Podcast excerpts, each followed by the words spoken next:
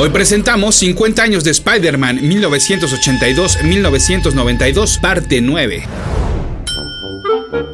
Pues nada, no tengo nada que decir para esta introducción más que comencemos con esta revisión de El Hombre Araña. Escuchas. Escuchas un podcast de Dixo. Escuchas a Capitán Pada y sus monitos. Capitán Pada y sus monitos. Cómics y fantasía con Héctor Padilla. Por Dixo. La productora de podcast más importante en habla hispana. Mi correo electrónico es el mail de pada.dixo.com. Esto es todo seguidito, el mail de pada.dixo.com. Y mi Twitter es arroba ese auto para que ustedes sigan a ese auto.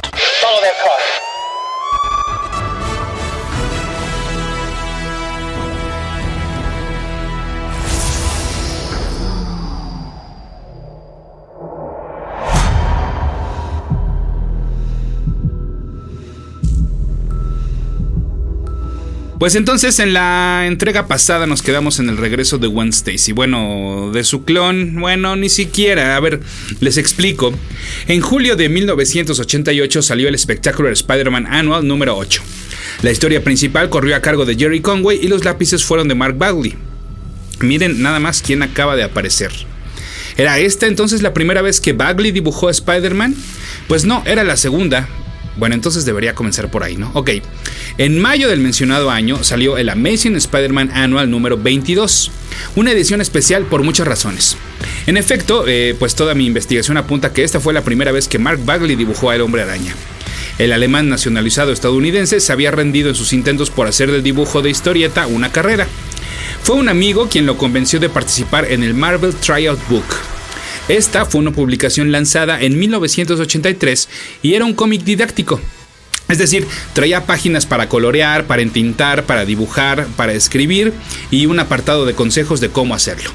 La gran diferencia es que esto era serio, era muy serio. Los ganadores, si es que había, podrían trabajar en Marvel. Cabe mencionar que la historia nunca había sido publicada y traía los lápices de John Romita Jr. Esta pues nos contaba un enfrentamiento entre el hombre araña y el doctor pulpo y entonces pues cada quien hacía su guion con base en los dibujos o bien dibujaba con base en el guion y mm, pues así podías hacer lo que quisieras. Supuestamente esta historia sería publicada posteriormente pero eso nunca sucedió. De hecho, los ganadores se dieron a conocer hasta 1986 y fueron en guion Chuck Duffy, en tintas Doug Hasselwood, eh, como colorista P. Janine Pazda, en letrista Robin Riggs y como dibujante Mark Bagley. Sin embargo, el artista no tuvo noticias de Marvel durante un tiempo hasta que se le comenzaron a asignar historias, sobre todo del New Universe, em, este em, experimento que creo que ya les había platicado en su momento, ¿no? Y entonces, pues así llegamos al anual. Ya llevamos una razón entonces por la cual es importante. La segunda es que se trató del debut de un nuevo personaje, Speedball, un joven superhéroe que pronto se uniría a los New Warriors y que eventualmente sería de los pocos sobrevivientes de la explosión que detonaría la Civil War. Esta historia fue ideada por Tom DeFalco y escrita por David Michelinie, pero curiosamente, la creación del personaje está acreditada a DeFalco y al dibujante Steve Ditko. Sí, el co-creador de Spider-Man. ¿Cómo es eso posible? Capitán Pada y sus monitos. Bueno, pues si bien se supone que la partida de Ditko de Marvel había sido en pocos buenos términos y que se creía que nunca volvería a trabajar para la compañía, también hay historias que aseguran que lo que dijo es que nunca volvería a dibujar al hombre araña. Esto hace sentido porque después de pasar por Charlton Comics y DC Comics, regresó a realizar trabajo para Marvel a finales de los 70 y a crear a Speedball, un personaje que primero se iba a integrar al New Universe y luego pues decidieron que ya que formara parte del universo Marvel. Una vez que debutó en el anual de Spider el mismo Steve se hizo cargo de una serie que alcanzó solo los 10 números. Y en esta no solo dibujaba, sino que se encargaba del guion, con Roger Stern escribiendo. Entonces, pues si el chisme es cierto, pues por algo los lápices en su debut, pues no los hizo él y los hizo Bagley. Porque además dentro de este mismo ejemplar venía una historia corta que servía como antesala para la serie completa con este mismo equipo creativo. Speedball, hagan de cuenta, pues es algo que Marvel intenta, pues cada cierto, podríamos decir que hasta cada década, eh, de crear un nuevo Spider-Man, pero me refiero más bien a tratar de eh, emular pues el éxito, el éxito perdón, que tuvo el personaje en su momento, es decir, el joven eh, con problemas escolares, con este, conflictos en familia, con preocupaciones más bien familiares, ¿no? el que apenas estaba encontrando la manera en la cual usar sus poderes, entonces como que cada cierto tiempo intentan replicar pues esta empatía que tiene uno por Spider-Man. no sé, de los 70 podríamos citar a Nova, de los 80 pues justo a Speedball. Eh, ¿Qué les gusta? En más reciente pues me parece que no solo el mismo eh, Spider-Man, Miles Morales, eh, sino también pues hasta una Miss Marvel, ¿no? Tienen como todos estos mismos elementos que se repiten. Y otra cosa curiosa es que estos estas historias no es de los, de los llegó un momento en México en el cual no publicaban los, los anuales. Eh, sí se llegaron a publicar algunos y más bien se enfocaban pues obviamente en las historias que aparecían en el Amazing, en el espectacular y en el web pero de anuales dejamos de verlos. Entonces pues por ejemplo nunca vimos el debut de Speedball y nunca vimos lo que pasó con, con Gwen Stacy. La habíamos visto en eh, bueno con el clon ¿no? que les explicaba hace rato. La habíamos visto sí en las series regulares pero por ejemplo en México, pues nunca nos enteramos de qué había pasado con ese clon. Pero bueno, pues este sería el formato de, los anuales de Marvel, es decir, una historia principal y una o dos historias secundarias que podrían o no estar relacionadas con la principal o ser protagonizadas o no por el titular de la serie. Eso también hacía de este pues una edición especial, como ya les mencionaba, porque además formaba parte de un evento de un crossover que solo se desarrollaría en los anuales de ese año. Y ese sería otro formato que les funcionaría a los anuales en los siguientes años. En esta ocasión la historia era la Evolutionary War. El villano principal era el High Evolutionary y eh, pues era un sujeto que buscaba acelerar la evolución de los seres humanos para convertirlos pues en la raza más poderosa de todo el universo. Eso no suena tan mal, pero pues sus intentos de jugar a Dios no le parecían a todos, de hecho a muy pocos, como por ejemplo a Apocalypse con quien se enfrentó. Una de sus ideas además era detonar una bomba genética que modificaría toda la vida en la Tierra y pues esto no le parecía a nadie, como a los Avengers, a los X-Men y hasta al Punisher. En total, entonces fueron 11 anuales los que participaron en esta historia, y si bien se podía leer cada uno por separado, porque tenían historias autocontenidas que te contaban un pasaje dentro del evento, también es cierto que si querías enterarte en qué acababa todo esto, pues entonces había que entrarle a las 11 partes. Así, la Evolutionary War comenzó en el anual 3 de X Factor, eh, la parte de la Amazing fue la 6, la 8 apareció en el anual de Web of Spider-Man número 4, la 10 y penúltima le correspondió al Spectacular Spider-Man Annual número 8 y la saga terminó en el Avengers Annual número 17. Además, cada entrega contenía una historia que se adentraba más en el origen del High Evolutionary y momentos importantes en su historia, como pues en el origen de la primera Spider-Woman, eh, lo que tuvo que ver con Adam Warlock y pues la relación además del High Evolutionary con los gemelos Maximoff, o sea Wanda y Pietro, o sea la Bruja Escarlata y Quicksilver. Y un dato curioso, hasta el primer anual de Alf, sí, el extraterrestre, formó parte muy a su manera de la Evolutionary War. En una historia corta, Alf le explica al villano el por qué un melmaciano se encuentra en la Tierra y el High Evolutionary le pide que no interfiera y le borre el encuentro de su mente. Alf entonces se queda pensando si su encuentro pues realmente ocurrió o si es una fantasía resultado de leer muchos cómics. Capitán Pada y sus monitos. Y bueno, pues entonces ahora sí llegamos a la reaparición de Gwen Stacy. Bueno, de su clon. Bueno, ni siquiera. Bueno, les explico. La historia principal de este anual lleva por nombre Return to Sender, escrita por Jerry Conway y dibujada, pues sí, como ya se los mencionaba, por Mark Bagley.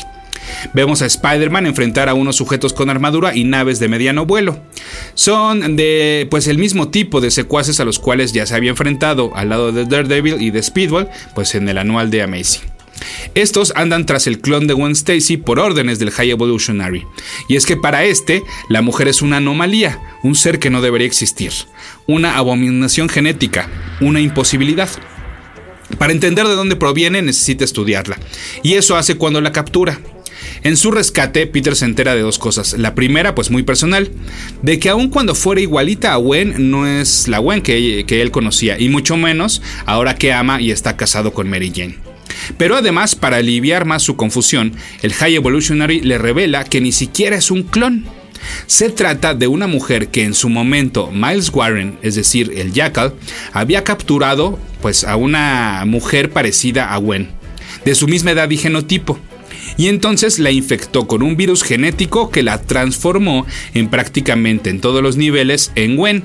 O sea, era una copia de Gwen, pero así como que un clon, pues no. Esto respondía a la pregunta del High Evolutionary al cómo era posible que un profesor de una universidad pues había logrado tales avances en clonación. La respuesta es que pues eso no era posible. Y es que la misma interrogante se habían hecho los escritores de Spider-Man, por lo que a partir de este momento las teorías sobre el Jackal, los clones y hasta Carroña cambiarían para siempre. Bueno, no para siempre porque pues uh, cómics. Y pues al final de esta aventura, la no clon de One Stacy fue transformada en su versión original como una mujer que ya no tenía nada que ver con la vida de Peter Parker. Capitán Pada y sus monitos. De regreso a la Messi en Spider-Man, pues, eh, ¿cómo se iba a superar la celebración del número 300 y el debut de Venom? Pues, por lo menos, intentándolo. La portada del número 301 era un auto-homenaje del mismo McFarlane a la tapa del ejemplar anterior, pero ahora mostrando al héroe con su traje clásico rojo y azul. Esta entrega contenía una aventura al lado de Silver Sable y sería una constante en los siguientes números la aparición de esta mercenaria. En estos también vimos un obstáculo para la estabilidad del matrimonio Parker, uno nuevo. A Peter le ofrecieron el trabajo de sus sueños como asistente de, gran, de un gran centro de investigación. Perdón. El único problema es que se ubicaba en Kansas y no es como que en aquel entonces pues estuviera de moda el concepto de home office, así que pues por otro lado Mary Jane no quería dejar Nueva York, pues siendo una de las mecas del modelaje, eh, de la moda, pues de, de, sus trabajos como actriz.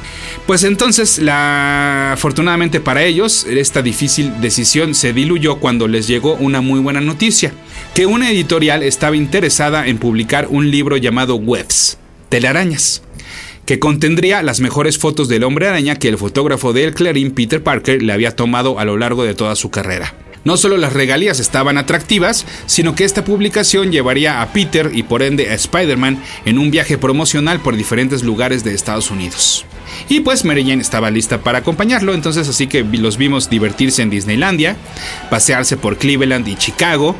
Vimos también un homenaje a la portada del Action Comics número 1 en la cubierta del 306 a cargo de McFarlane.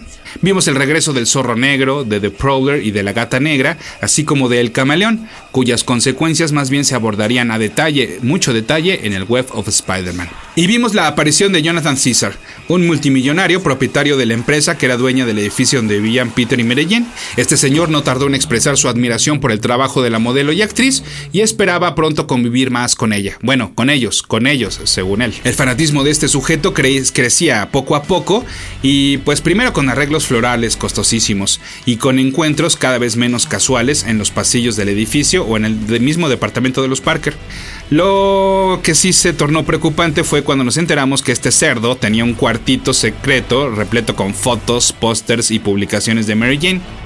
Para el final del 307 de la serie, pues de plano la pelirroja fue secuestrada por gente de Caesar. Pensando pues que este, em, pues es que este secuestro de su esposa eh, tenía que ver eh, más bien con algún enemigo de Spider-Man, pues la búsqueda de Peter lo llevó a enfrentarse a Taskmaster, mientras que este Caesar, un hombre al cual sus papás consintieron demasiado en su infancia, pues él planeaba casarse con Mary Jane. Irónicamente, la chica estaba secuestrada en el mismo edificio en el cual vivía, nada más que en un piso, en pisos más abajo, donde pues obviamente Caesar tenía ahí como un eh, búnker. Y Peter pues no, no sospechaba nada, ¿no? Además, el dinero de Jonathan le permitió contratar a dos supervillanos nuevos, Sticks and Stone el primero era literal un cáncer viviente que simplemente con tocar a un organismo vivo lo reducía a polvo. Y el tipo que le realizó ese experimento, es decir, el segundo de esta dupla, pues se hizo de un armamento portátil para que entonces los dos se convirtieran en un dueto de mercenarios. Eventualmente se enfrentaron a Spider-Man mientras que Mary Jane en su segundo intento por escapar de César lo logró y se encontró entonces con su amado esposo. Capitán Pada y sus monitos. Otros villanos clásicos del arácnido regresaron en Amazing Spider-Man para ser probados por los lápices de Todd McFarlane y escritos por David Michelinie. Tenemos ahí al Killer Shrike y a The Thinker, ese viejito que debutará en la próxima película de Spider-Man. También vimos al Dr. Kurt Connors, lo cual eventualmente significaría un regreso de The Lizard, obviamente. Y vimos también cómo Harry Osborn tenía pesadillas sobre el Duende Verde. También vimos a Misterio y esto significaba que el hombre araña pelearía contra estatuas gigantes, monstruos de ciencia ficción y seres extraños. Pero cuando se creía que estas amenazas venían del ex especialista cinematográfico de efectos visuales, pues en realidad resulta ser que había unos que sí y había otros que no. Otros eh, pertenecían a una amenaza más grande. Demonios. No, no, no es una expresión, es que literal eran demonios. Así entonces, en la segunda mitad de 1988 llegó al universo Marvel Inferno, una saga que se derivaba de eventos que ocurrían en los títulos de los mutantes y que tendrían que, pues, digamos que al hombre araña no lo afectarían, al hombre araña, perdón, no lo afectarían directamente, pero sí a uno de sus enemigos. Pero eso se los voy a contar en la siguiente entrega de esta saga dedicada a Spider-Man de Capitán Pada y sus monitos en Dixo.com.